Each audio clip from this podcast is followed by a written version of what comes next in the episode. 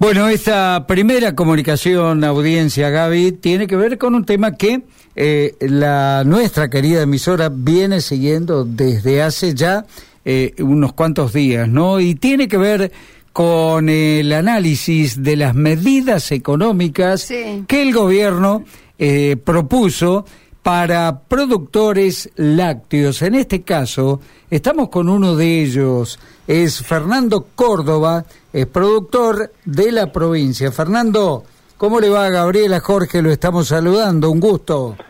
¿Qué tal? Buenas tardes, ¿cómo les va? ¿Qué dicen? Aquí estamos. Bueno, ¿cómo están ustedes con toda esta nueva historia que se presenta? Sí, complicado, complicado porque nos están cambiando eh, las reglas de juego a cada rato. Entonces así es difícil poder proyectar una actividad que requiere previsibilidad sobre todo. Y entonces, ¿de qué modo, de qué modo se puede seguir, eh, Fernando? ¿Cómo, cómo, ¿Cómo se continúa a partir de todo esto? ¿Cómo logran ese equilibrio entre lo que se propone y lo que ustedes desean?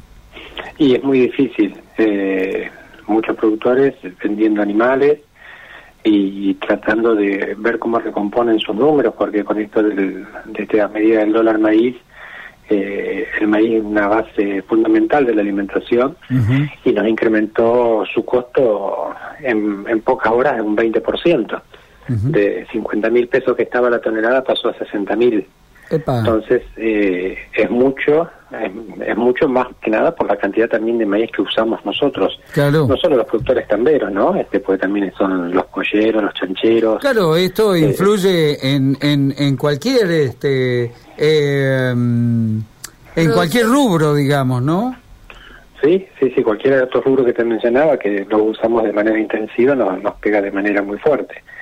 Eh, por otro lado, estos desmanejos que hacen los tratan de equilibrar con algunas medidas, por ejemplo, como es el, eh, un, un subsidio, una compensación que se está que se va a dar durante agosto y septiembre, en teoría, de 800 mil pesos por productor como máximo. Pero, ¿y eso para qué, para qué alcanza eso, Fernando? No, no, no, es muy poco, es muy poco, porque venimos de manejos de, de lo que es el dólar soja, lo que incrementó también el costo de la alimentación y los alquileres, ahora el dólar maíz, y, no sabemos qué va a seguir después, ¿no? Porque todo lo que es por única vez, como dicen, después se repite constantemente. Bueno, y a partir de ustedes, eh, ¿hay algún reclamo que están haciendo? ¿Están, ¿Hay algún pedido desde los productores hacia algún cambio? ¿Hay posibilidades de tener un encuentro, eh, charlar, llegar a un consenso? ¿Cómo está la situación, además de todo lo que plantea? Mira, los encuentros se, han solicitado, las reuniones, pero no ha habido ninguna, estamos en tiempo de elecciones, eh, es por lo visto que tienen otras prioridades, y como siempre sirviendo de la producción. Eh, para colmo de una producción que da arraigo, que da mucho trabajo, este, como es la lechería, ¿no es cierto? Entonces, eh, no, la verdad que no, no esperamos que haya respuesta favorable. Eh, veremos veremos cómo se desenvuelve esto hacia adelante y qué otras medidas van a tomar, porque de, de continuar así, este, sin duda va a haber que hacer algo, porque no, no se puede continuar con, como te decía al principio, con reglas que te cambian a cada rato.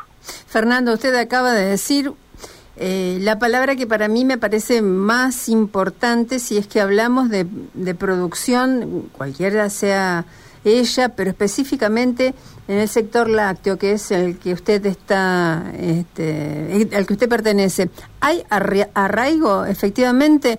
Hay tambos que han cerrado porque hubo una época donde los tambos se conocía que iban cerrando por distintos motivos, que tal vez algunos sí iban siendo comprados por otros un poco más grandes. ¿Cuál es esa realidad hoy por hoy? Sí, a ver, estamos siguen cerrando, este, no es eh, se siguen cerrando en la media normal, no hay cierres grandes que por, por motivos económicos en este momento. Básicamente la mayoría de los tambos que se cierran son porque hay un problema generacional de traspaso, mm.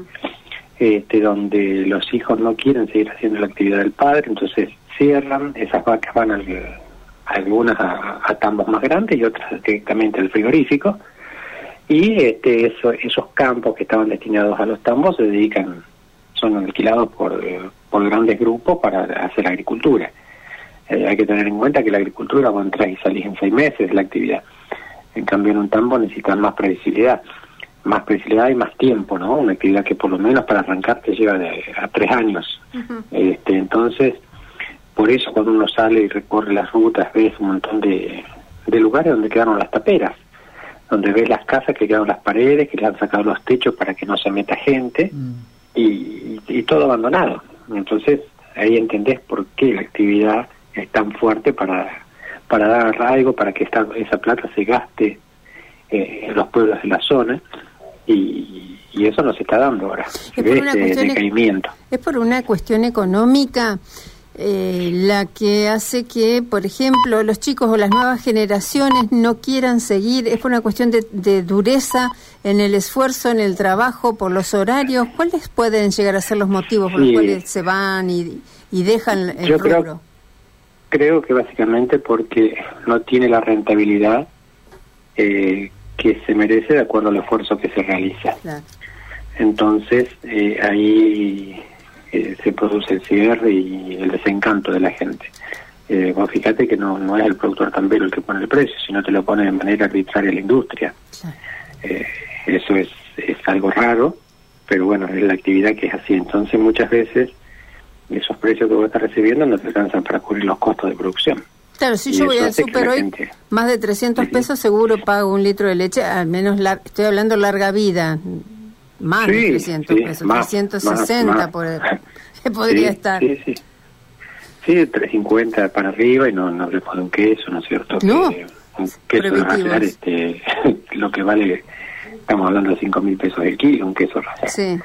Este, Sí, eh, eh, tenemos que irnos a las noticias. Le pregunto, ¿de qué lugar de la provincia es usted?